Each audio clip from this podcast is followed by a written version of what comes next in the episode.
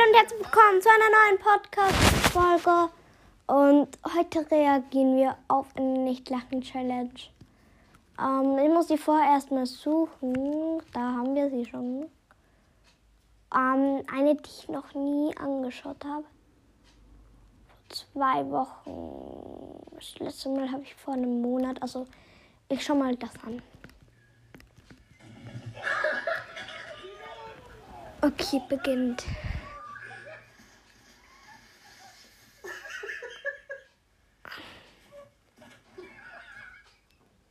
Oh mein Gott, ich habe schon so viel geschaut, dass ich nicht einmal lachen muss. Ich glaube, ich habe den Dreh raus. Welcome to our channel. We have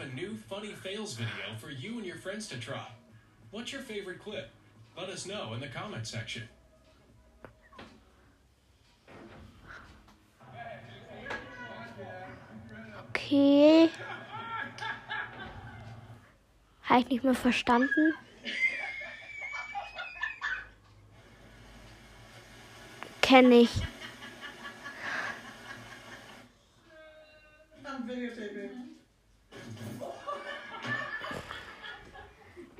Hä, ich lach nicht einmal.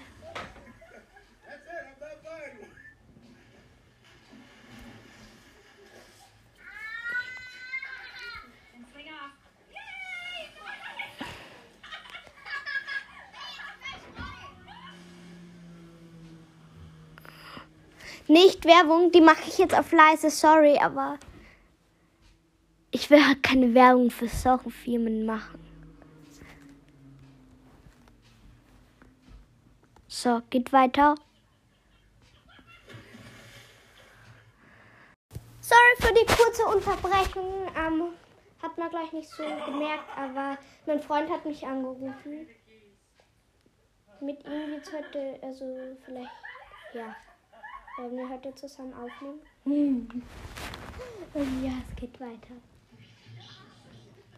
Äh, nee, das ist lahm.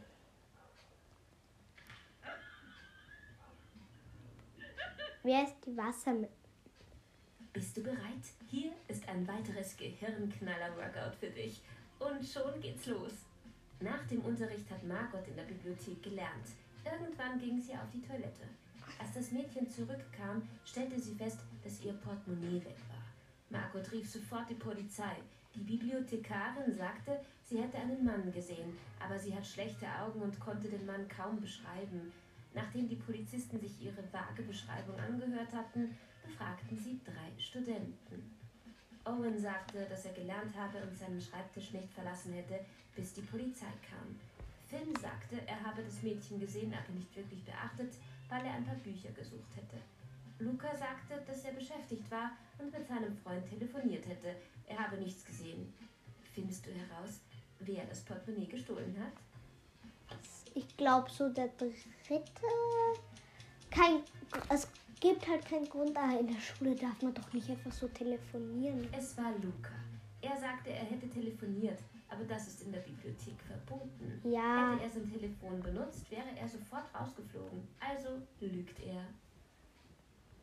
Bei einem entspannten Spaziergang tief im Wald verirrte sich Esme.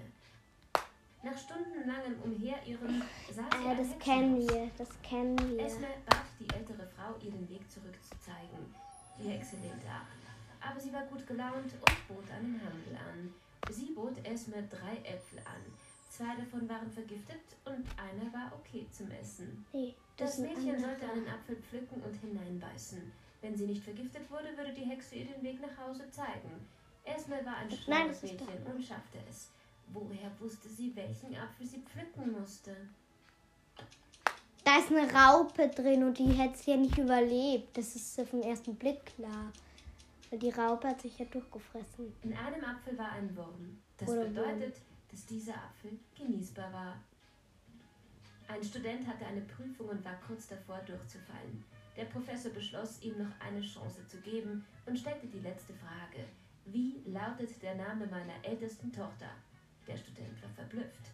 Der Professor erkannte, dass die Frage zu schwer war und gab dem Studenten einen Tipp. Er schrieb drei Zahlen auf. 58, 3 und 11. Kannst du dem Studenten helfen, die Frage zu beantworten? Im Alphabet gibt es nicht eine 58. Keine Ahnung. Es ist ein Chemiekurs. Das Rätsel muss also mit diesem Thema zu tun haben. Schau dir das Periodensystem an. Das 58. Element ist Cerium oder Ce. Das dritte Element ist Lithium, Li. Und das elfte Element ist Natrium oder Na. Wenn du sie alle zusammennimmst, bekommst du den Namen Selina.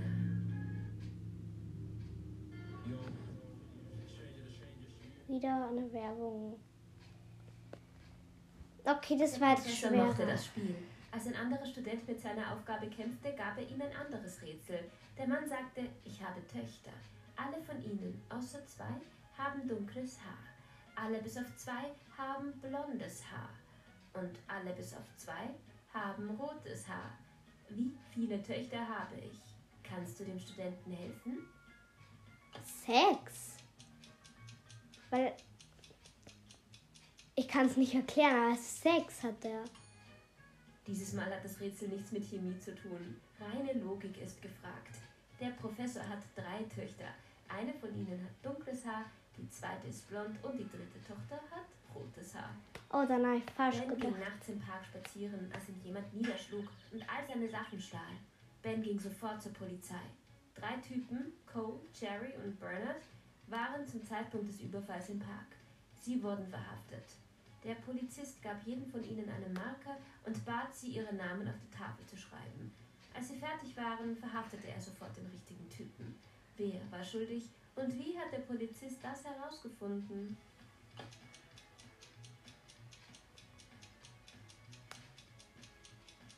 Habe ich gerade nicht mehr verstanden. Okay. Es war Jerry. Ben wurde von rechts getroffen. Das bedeutet, dass die Person, die ihn niederschlug, Linkshänder war. Von den drei Verdächtigen ist es nur Jerry.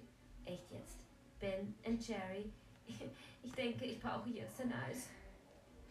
Ein Mitglied der Südpol-Expedition fand sich in einer gefrorenen Höhle wieder. Er konnte sich nicht erinnern, was passiert war, aber er wusste, dass er Er da raus musste. gestorben. Der Mann sah drei Okay. Türen und einen Zettel, auf dem stand, was sich hinter jeder Tür befand. Hinter der ersten war ein hungriger. Übrigens, Leute, ich gehe dieses Jahr das erste Mal, glaube ich, im Sommer auf die Gamescom. Ähm, auf jeden Fall ja. Mehr dazu erfahrt ihr auf meinem anderen Kanal. Der heißt jetzt anders und zwar, also es ist jetzt ein Vlog geworden. Also es wird jetzt bald ein Vlog. Und zwar wird es, ja, ich schreibe es dann halt noch rein, wenn ich einen guten Namen habe. Aber auf jeden Fall, ja, erfahrt ihr dazu mehr auf meinem anderen Kanal. Weiter. Hinter der zweiten Tür befand sich ein Raum, der mit giftigem Gas gefüllt war. Und hinter der dritten lag ein Raum mit scharfen Eiszapfen, die im Sekundentakt von der Decke fielen. Welche Tür sollte der Mann wählen, um sicher zu entkommen? Ich glaube Tür Nummer zwei.